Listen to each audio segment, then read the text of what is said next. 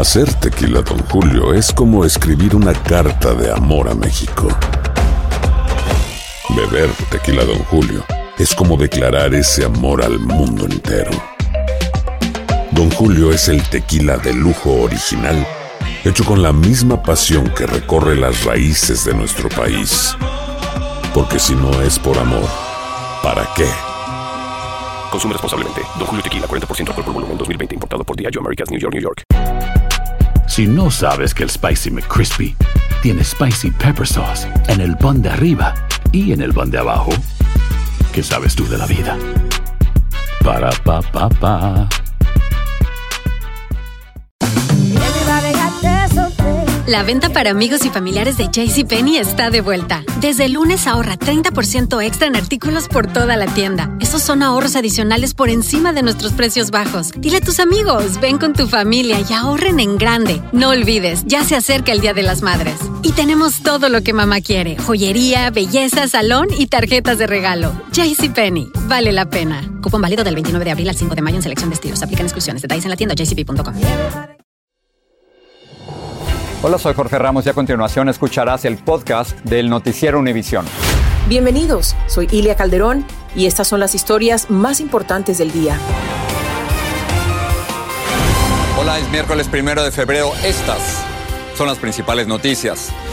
La tormenta invernal ha matado a por lo menos seis personas y dejado a cientos de miles sin electricidad en Texas. También ha obligado a cancelar miles de vuelos en varios estados del sur. Desgraciadamente nos cayó mucho hielo negro. Están las consecuencias ahora, a limpiarlo, que no nos queda de otra. Familiares y activistas celebraron la vida de Tyron Nichols en un emotivo funeral en Memphis, Tennessee. La vicepresidenta Kamala Harris dijo que los policías que lo mataron a golpes no buscaban la seguridad pública. Los republicanos de la Cámara de Representantes iniciaron audiencias sobre las políticas del presidente Biden en la frontera con México. Y el mejor quarterback de todos los tiempos anunció hoy que se retira. Es la segunda vez que lo anuncia, pero Tom Brady asegura que esta vez es en serio. I'm retiring for good. Este es Noticiero Univisión con Jorge Ramos e Ilia Calderón.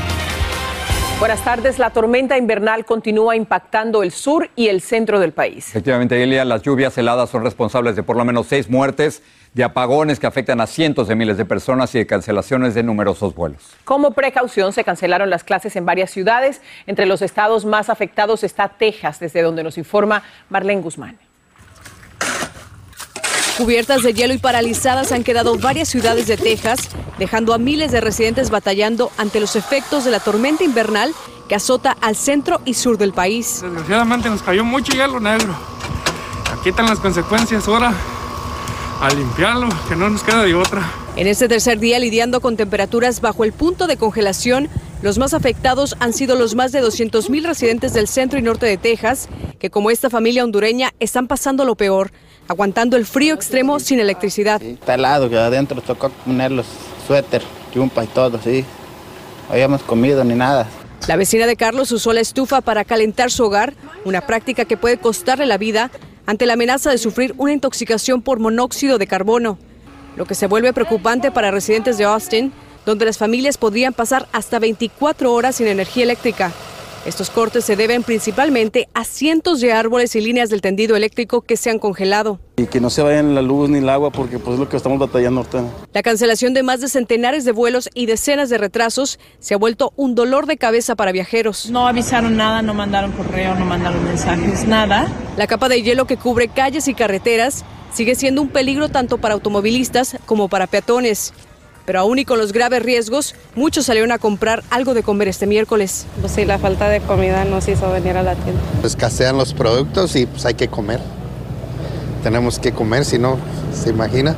Entumidos y con hambre, pues no, no podemos. Las carreteras aún lucen como una pista de patinaje. En estos días hemos tenido un número elevado de llamadas, tanto a número de emergencia y no emergencia. Muchas de estas llamadas son por accidentes en las carreteras. Mientras tanto, en Arkansas, la gobernadora declaró estado de emergencia y en Tennessee las clases se suspendieron para más de 100.000 estudiantes. Y se podría decir que hoy estamos viviendo lo peor con esas temperaturas que todavía permanecen debajo de los 30 grados y que no permiten que capas gruesas de hielo como estas se derritan. Además, seguimos recibiendo esa lluvia helada mezclada con esa aguanieve, lo que por supuesto complica la situación aquí en esta parte del lado de Fort Worth y de Dallas, que también precisamente ya 11 personas han sido hospitalizadas por hipotermia y otras 11 se han resbalado y caído justamente en este hielo. En vivo desde Fort Worth, regreso contigo, Jorge. Alengras, nunca había habido había visto a Texas de esa manera. Gracias. Vamos a pasar a Memphis con el funeral de Tyron Nichols, muerto tras una brutal golpiza de cinco policías. En la ceremonia hubo una mezcla de nostalgia al celebrar la vida del joven afroamericano y de indignación por la crueldad de los agentes y también hubo enérgicos pedidos para que el Congreso apruebe una reforma total de los cuerpos de policía. Viviana Ávila estuvo en el funeral. En esa icónica iglesia de Memphis, en Tennessee, decenas se reunieron para darle el último adiós a Tyree Nichols. El joven afroamericano fue recordado por familiares y amigos como una buena persona, de buen corazón, buen hijo y padre de un menor de cuatro años de edad. You have been extraordinary in terms of your strength, your courage, and your grace. A la celebración de la vida de Nichols se unió la vicepresidenta Kamala Harris, quien dijo que este acto violento no fue para preservar la seguridad pública e hizo un llamado a aprobar la legislación de justicia policial George Floyd. El reverendo Al Charlton pronunció el discurso central de esta ceremonia y el llamado a pedir justicia por la brutal golpiza contra Nichols a manos de cinco ex policías de Memphis la hizo el abogado Ben Crump. Hay necesidad de combatir el crimen, pero no convirtiéndose en criminales ustedes mismos, sentenció Sharpton. Residentes latinos de Memphis se unieron a este llamado. Em, después de que salieron los videos, se vieron que hay muchísimas más personas involucradas que también se tienen que venir, a, se tienen que traer a la justicia. Entonces queremos asegurarnos que se hagan cambios de póliza. Tyree was a beautiful person. Tyree era una persona hermosa y que le pasara esto es inimaginable, pero estoy segura que Dios lo envió para cumplir una tarea, dijo acongojada la madre del joven. Esto mientras la ciudad de Memphis indicó que una vez culmine su investigación, dará a conocer la totalidad de los videos y audios de lo ocurrido el 7 de enero. Y mientras esta comunidad continuará pidiendo justicia por la muerte de Tyree Nichols, los cinco ex policías acusados en este caso deberán presentarse en corte el próximo 17 de febrero. En Memphis, Tennessee, Viviana Ávila, Univision. Agentes de policía le dieron de baja a un hombre que disparaba un rifle en una tienda Target en Omaha, Nebraska. Las autoridades describieron al atacante como un hombre blanco que disparó varias veces antes de que lo neutralizaran.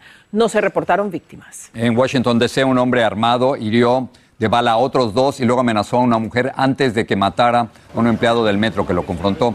La policía lo arrestó y esta tarde investiga qué provocó la violencia. Y en Oregon se suicidó el hombre a quien la policía buscaba por el secuestro e intento de asesinato de una mujer. Los agentes encontraron a Benjamin Foster en una casa a la que habían rodeado durante horas. Cuando finalmente lo encontraron, estaba gravemente herido de bala y poco después falleció en el hospital. Un juez, un alguacil y un padre que perdió a su hijo testificaron en la primera audiencia en la Cámara de Representantes sobre la política del presidente Biden en la frontera con México. Los legisladores republicanos convocaron a la audiencia en la que el alguacil dijo que las deportaciones de migrantes marchan con lentitud. Mientras tanto, legisladores demócratas presentaron a un juez de Texas quien sostuvo que en la frontera no se está produciendo una invasión. Hablando precisamente de inmigración, el gobierno Biden ofrecerá ayuda durante ocho meses a cubanos y haitianos que lleguen al país mediante el nuevo programa en el que reciben apoyo de patrocinadores en Estados Unidos. Sin embargo, esa ayuda no beneficiará a venezolanos y a nicaragüenses que también son parte del llamado parol humanitario. El gobierno justificó el trato diferente, pero los críticos lo consideran discriminatorio, como nos informa Guillermo González. Algunos inmigrantes que llegan por medio del programa de parol humanitario reciben una ayuda adicional del gobierno, pero no todos califican. Creo que es por ocho meses porque el, permiso de trabajo se está demorando. Entonces creo que le van a dar el Fustan y algo de cash más el Medicaid. Aquí nos van a dar el cash, al cash. Entonces nos dijeron que nos daban un papel que podíamos ir a Family and Children y de ahí podemos solicitar eh, la ayuda de Fustan. Y esos tres beneficios ustedes tienen derecho.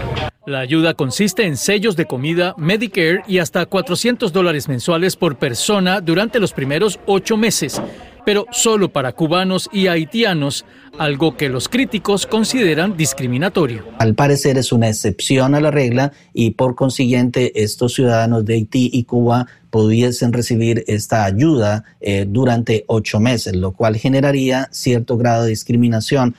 Esta ayuda inicial está limitada para inmigrantes cubanos y haitianos que ingresen a los Estados Unidos a través del programa de parol humanitario. De momento, venezolanos y nicaragüenses no califican para esta ayuda.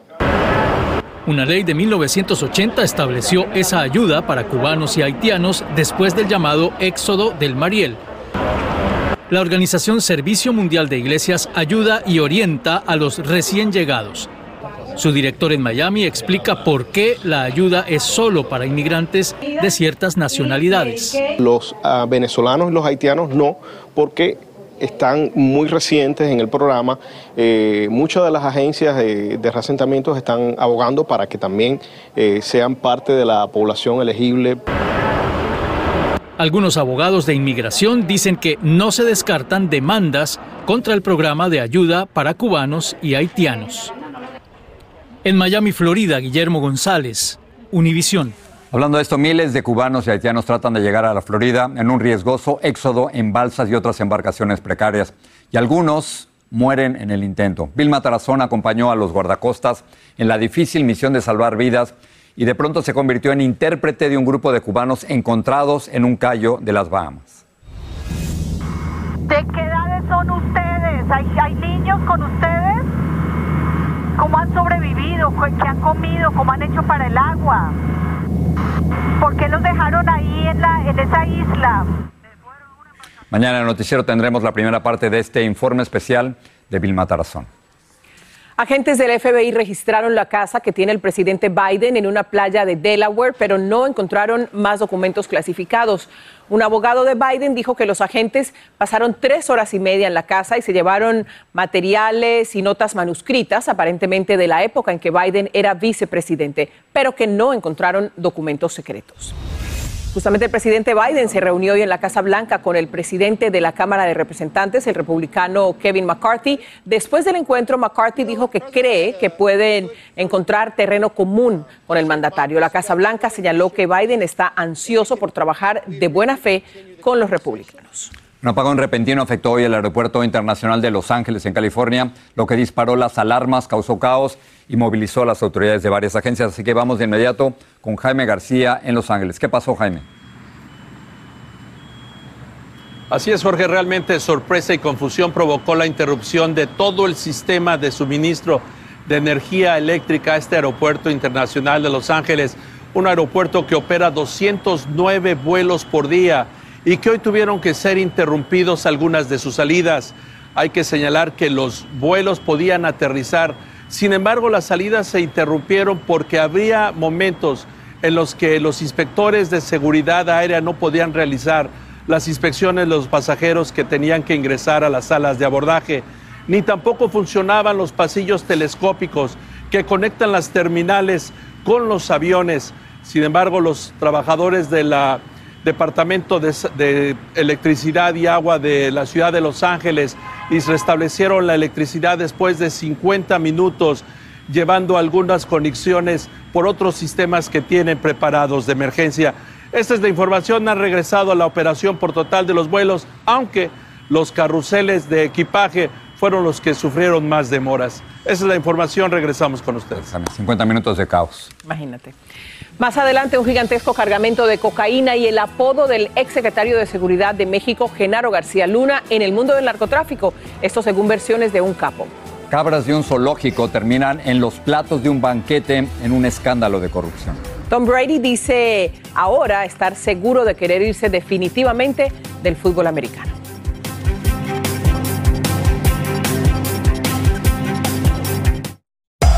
Hacer tequila, don Julio, es como escribir una carta de amor a México. Beber tequila, don Julio, es como declarar ese amor al mundo entero. Don Julio es el tequila de lujo original, hecho con la misma pasión que recorre las raíces de nuestro país. Porque si no es por amor, ¿para qué? Consume responsablemente. Don Julio Tequila, 40% alcohol por volumen, 2020. Importado por Diageo Americas, New York, New York. Hay gente a la que le encanta el McCrispy. Y hay gente que nunca ha probado el McCrispy. Pero todavía no conocemos a nadie que lo haya probado y no le guste. Para, pa, pa, pa. La venta para amigos y familiares de JCPenney está de vuelta. Desde el lunes ahorra 30% extra en artículos por toda la tienda. Esos son ahorros adicionales por encima de nuestros precios bajos. Dile a tus amigos, ven con tu familia y ahorren en grande. No olvides, ya se acerca el Día de las Madres. Y tenemos todo lo que mamá quiere: joyería, belleza, salón y tarjetas de regalo. JCPenney, vale la pena. Cupón válido del 29 de abril al 5 de mayo en selección de estilos. Aplican exclusiones. Detalles en la tienda jcp.com. Estás escuchando el podcast del noticiero Univisión. Nueva York continúa el desfile de testigos que vinculan con el narcotráfico a Genaro García Luna, exsecretario de Seguridad Pública de México. Hoy le tocó el turno a un narco colombiano que trabajó para el cartel de Sinaloa. Blanca Rosa Vilches nos dice que le contó el jurado Harold Poveda Ortega, alias El Conejo.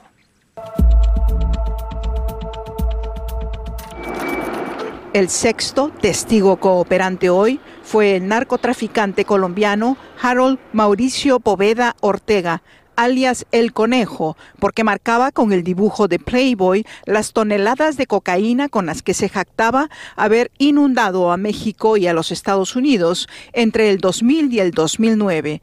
Fueron más de mil toneladas o un millón de kilos que logró trasladar desde Colombia con ganancias de 300 a 400 millones de dólares solo para él. El conejo, en complicidad con Arturo Beltrán Leiva, llegó a trasladar, según su testimonio, la droga para venderla en Nueva York, Chicago, Los Ángeles y Atlanta. Hoy en corte calificó de maravillosa la relación en una época entre los grandes narcotraficantes Arturo Beltrán Leiva, el Chapo Guzmán y el Mayo Zambada.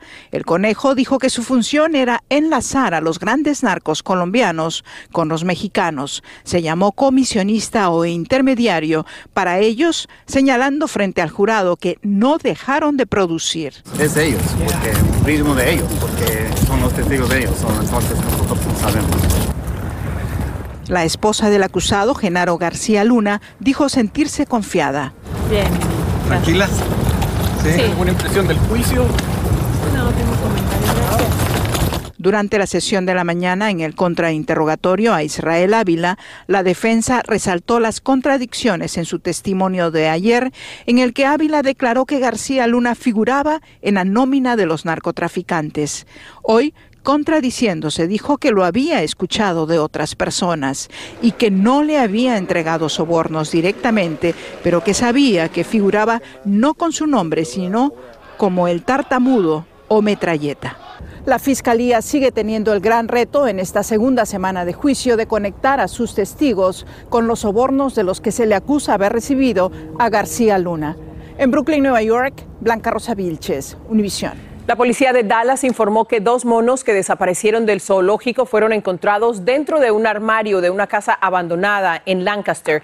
Una pista les condujo a esa vivienda. Los dos primates son examinados por veterinarios para ver su estado de salud mientras la policía investiga el incidente. Pero esta historia parece realmente increíble porque el exdirector de un zoológico en México está en serios problemas de malos manejos, incluida la venta de algunos animales y de la misteriosa desaparición de otros. Y Jorge, el caso que más llama la atención es el de cuatro cabras que fueron sacrificadas y su carne fue parte del banquete de una celebración en el zoológico, como nos cuenta Alejandro Madrigal. Los resultados de las investigaciones determinaron que cuatro cabras pigmeas fueron sacrificadas y luego cocinadas al estilo barbacoa como platillo exótico para la cena navideña por instrucciones del entonces director José Rubén Nava. Esos cuatro ejemplares fueron sacrificados y cocinados en las instalaciones del mismo zoológico y que además eh, hay que hacer hincapié en que se pone en riesgo la salud de los consumidores porque no eran animales aptos para el consumo humano. El acusado se defendió en redes sociales y aseguró que no cocinó ningún ejemplar y que todo es mentira. Pero el que nos hayamos comido un- unos chivos, unos chivos no significa que fueron los del zoológico, es totalmente falso. Sí. Fueron chivos, no fueron cabras. Según la autoridad, el asado habría ocurrido dentro del zoológico de Chilpancingo en Guerrero. Y también se reporta la desaparición de cuatro guatusis, una guacamaya, diez serpientes, una cebra y nueve borregos de berbería, algo que molesta a los ciudadanos que se beneficiaban del turismo. Lamentablemente esas tipo, ese tipo de personas eh, pues merecen un castigo. Según las investigaciones, los cuatro guatusis y una cebra fueron vendidos por 3.500 dólares sin autorización y falsificando documentos para intercambiarlos por herramientas para el mantenimiento del zoológico, algo que nunca llegó. La investigación por Contraloría y la Profepa van a continuar su curso, buscando esclarecer hasta el final el estado de los animales Todo esto se originó de una denuncia ciudadana por maltrato animal tras la muerte de un venado al ser atacado por perros callejeros. El exdirector y otros trabajadores podrían ser severamente sancionados por maltrato animal y corrupción. Por lo pronto el antojo les salió caro, porque también serían inhabilitados de por vida. En Ciudad de México, Alejandro Madrigal, Univisión. Científicos quieren resucitar un ave que se extinguió a finales del siglo XVII. La audaz iniciativa, que incorporará tecnología de edición de genes y biología genética, pretende revivir al dodo, un extraño pájaro no volador que vivía en las Islas Mauricio, en el Océano Índico. Se espera que este proyecto abra nuevas técnicas para la conservación de especies. Vamos con León a ver lo que preparan esta noche. León. Jorge Ilia, buenas tardes, ¿cómo están? Amigos, hoy vamos a tener nuevos detalles del posible motivo de la ira que llevó a John Nelson Polos a asesinar a la joven DJ Valentina Tres Palacios en Colombia. Parece ser que se trató de un asunto de celos que terminó de verdad en el horror. Y todos los mexicanos, todos quedamos indignados con lo que pasó en el Mundial pasado, yo ya lo quiero olvidar. Bueno, ya empezaron los cambios, la Federación Mexicana de Fútbol anunció nuevas ideas y parece que ya están trabajando seriamente en quién será el nuevo técnico del equipo. ¿Y qué cambios serían esos? Bueno, en la liga se piensa reducir a los extranjeros, que ya eh, vuelva el descenso, que ya no había descenso a segunda división, y también facilitar la exportación de jugadores jóvenes, en fin, muchos nuevos planes. Ojalá Pero el entrenador. ¿quién, quién, quién te gusta? Parece que va a ser entre Almada, el del Pachuca, y Miguel Herrera, bueno, el Piojo Herrera. El Piojo. Eso y más en la noche. Listo. Nos vemos, León. Gracias, León. Gracias. Sigue este podcast en las redes sociales de Univisión Noticias y déjanos tus comentarios. Bueno, vamos a terminar. Todo el mundo está hablando de esto Claro. hoy. El que sería el retiro definitivo de Tom Brady del fútbol americano. Vamos a recordar que hace un año dijo que dejaría la NFL, pero poco después cambió de opinión. Ahora asegura que no hay vuelta atrás y que de todas maneras va a colgar el casco. Pero Lindsay Cancinelli nos cuenta toda la historia. Lindsay. Ilia Jorge, lo dicen muy bien. Exactamente hace un año y un día, Tom Brady anunciaba con una carta muy emotiva que le ponía punto final a su brillante carrera. Un mes más tarde decía que siempre no y que jugaría un año más. E inclusive se llegó a manejar que ese fue el detonante para su divorcio con Giselle Bunchen. Esta vez todo parece indicar que esta es la definitiva. Good protection. End of the quarter. El más grande de todos los tiempos, Tom Brady, dio el paso más difícil de su gloriosa carrera en la NFL, el paso al costado. Después de 23 años de éxitos y 7 anillos de Super Bowl, uno de los atletas más grandes de la historia dice adiós. I really thank you guys so much to every single one of you for supporting me, my family, my friends, my teammates, my competitors. Uh, I could go on forever. There's too many. Um, thank you guys for allowing me to live my absolute dream. En lo netamente deportivo, Brady será recordado como fuera de serie. Aquel joven al que los scouts o cazatalentos de la liga no le vieron suficientes condiciones hasta que los Patriots de Nueva Inglaterra lo escogieron en la sexta ronda. El jugador número 199 se convirtió en el número uno de todos los tiempos. El suplente del suplente del suplente estaba destinado a ser el más grande titular en la historia del deporte. Brady será recordado por ser el quarterback de la franquicia más ganadora en las últimas dos décadas, los Patriots de Nueva Inglaterra, donde junto al entrenador en jefe Bill Belichick se convirtieron en una verdadera dinastía con seis trofeos Vince Lombardi. Luego, contra todos los pronósticos, llegó a Tampa Bay, donde Tom Brady did it again y ganó su séptimo y último Super Bowl. El cinco veces jugador más valioso del Supertazón tiene más anillos que cualquier equipo de la NFL en las últimas 23 temporadas. Dentro de sus récords más destacados están mayor número de victorias con 243, más campeonatos de NFL con 7, más apariciones en el Super Bowl con 10. Gracias Tom, gracias Brady. 23 temporadas no fueron suficientes. Bueno, lo ganó todo y ahora qué? ¿Qué va a hacer? No te tienes que preocupar, Ilia, ni tú tampoco, Jorge. No, Usted en casa no se preocupe por Tom. Brady, porque él ya tiene firmado un contrato para ser comentarista deportivo. Y escuchen esto. ¿Cuánto? Va a ganar 375 millones de dólares No más de lo que ganó como jugador en contratos, que fueron 340 millones. Increíble. O sea, que cae parado. Va a estar tranquilo, vamos a decir. dice- Va a tener para el jugo. Exacto. Gracias, gracias por Lindsay. estar aquí. Gracias. Muchas gracias. A ustedes buenas esa cifra nos vamos. Gracias. Bye. Hacer tequila, Don Julio, es como escribir una carta de amor a México. Beber tequila, Don Julio, es como declarar ese amor al mundo entero. Don Julio es el tequila de lujo original, hecho con la misma pasión que recorre las raíces de nuestro país. Porque si no es por amor, ¿para qué? Consume responsablemente. Don Julio Tequila, 40% alcohol por volumen, 2020. Importado por Diageo Americas, New York, New York. Hay gente a la que le encanta el McCrispy y hay gente que nunca ha probado el McCrispy. Pero todavía no conocemos a nadie que lo haya probado y no le guste. Para pa pa pa. La venta para amigos y familiares de JCPenney está de vuelta. Desde el lunes ahorra 30% extra en artículos por toda la tienda. Esos son ahorros adicionales por encima de nuestros precios bajos. Dile a tus amigos, ven con tu familia y ahorren en grande. No olvides, ya se acerca el Día de las Madres. Y tenemos todo lo que mamá quiere: joyería, belleza, salón y tarjetas de regalo. JCPenney, vale la pena. Cupón válido del 29 de abril al 5 de mayo en selección de estilos. Aplican exclusiones. Detalles en la tienda jcp.com.